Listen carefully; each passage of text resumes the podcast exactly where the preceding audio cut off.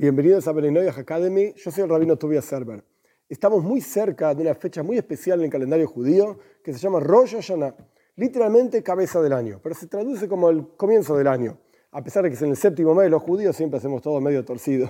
Es en el séptimo mes, pero es el comienzo del año. ¿Por qué se llama Rosh, cabeza? Porque así como la cabeza contiene la energía de todo el resto del cuerpo, la cabeza sabe qué pasa en esta mano, en la otra mano, en este pie, en el otro pie, etc. De la misma manera, todo lo que ocurre en este día, que son en realidad dos días, 48 horas, de Rosh Hashanah, de la cabeza del año, esto es lo que influye sobre todo el resto del año. ¿Qué tiene que ver esto con Bnei Noyaj? Pues muchísimo. ¿Por qué Rosh Hashanah es justamente este día que viene ahora dentro de poco? Porque en ese día fue creado el primer hombre. Y obviamente el primer hombre no era ni judío ni no judío.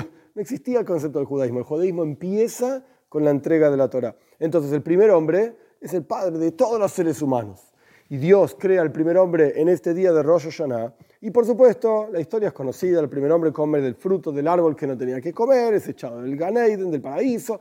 Ok, toda la historia es conocida por todo el mundo básicamente, pero el punto es que hubo un juicio ese día. Por cuanto ese día hubo un juicio sobre el primer hombre, se determinó, Dios determinó ese día como juicio para toda la humanidad por todas las generaciones.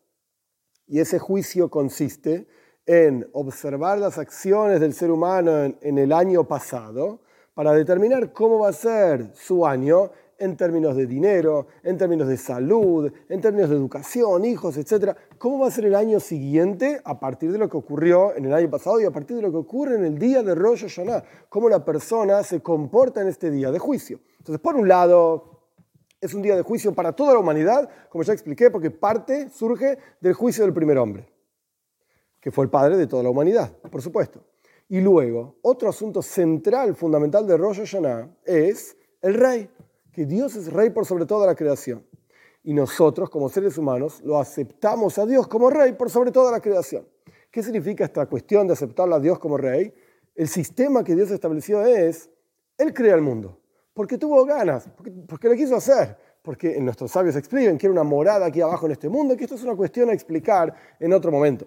La cuestión es que Dios estableció un contrato, entre comillas, como si fuese un jugador de fútbol, un contrato por un año. Y la creación funciona por un año.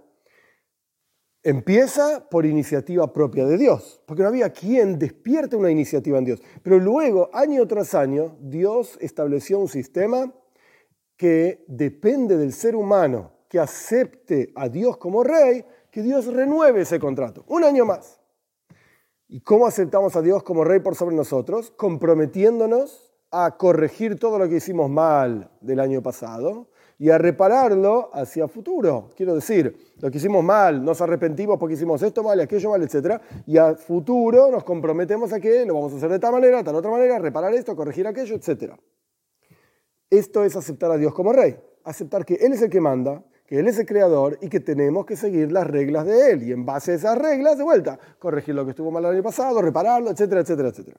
Muy bien, entonces tenemos dos asuntos de Rosh Hashanah y ambos asuntos tienen que ver con Bnei Noyach. Por un lado, el juicio sobre toda la creación, porque tiene que ver con el primer hombre, y por el otro lado, aceptar a Dios como rey, también tiene que ver con cada ser humano, aceptar que Él es el que manda.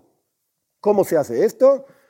La costumbre en Rosh Hashanah, más allá de los rezos específicos que el pueblo de Israel hace, que no tienen nada que ver con Bnei Noyach, porque cuando uno lee el texto de los rezos se da cuenta claramente que está hablando solamente del pueblo de Israel. Cita versículos, ideas y conceptos que no tienen nada que ver con Bnei Noyach, más allá del juicio y el rey, la forma en que el judío acepta el juicio, el rey, etc., no tiene nada que ver con cómo Bnei Noyach lo puede aceptar a partir de lo que dice el texto del rezo. Entonces no corresponde tomar un libro de rezo judío para rezar en Rosh Hashanah. No, de ninguna manera. Pero con seguridad está bien recitar salmos. Los salmos son un momento de conexión con Dios, son un momento de conversación con Dios, son un momento de petición a Dios. Y si una persona quiere, no está obligado a escuchar el shofar. El shofar es un cuerno de animal que se suele hacer sonar en Rosh Hashanah y como así en la antigüedad, así como en la antigüedad solían tocar trompetas y cuernos, etc., al nombrar un rey, nosotros hacemos sonar una trompeta, entre comillas, un cuerno, en el día de Rosh Hashanah para simbolizar esta cuestión de que efectivamente aceptamos a Dios como rey por sobre nosotros. El saludo que se suele decir antes de Rosh Hashanah, en el día de Rosh Hashanah, es que seamos inscriptos y sellados para un año bueno y dulce, haciendo justamente esto, viviendo este juicio de Rosh Hashanah, siendo conscientes de lo que hicimos al pasado, lo que podemos hacer en mejorar el futuro y aceptando a Dios como rey y que esto nos lleve finalmente a lo que dice el profeta y será Dios como rey por sobre toda la tierra con la venida de Moshiach, el Mesías, pronto en nuestros días.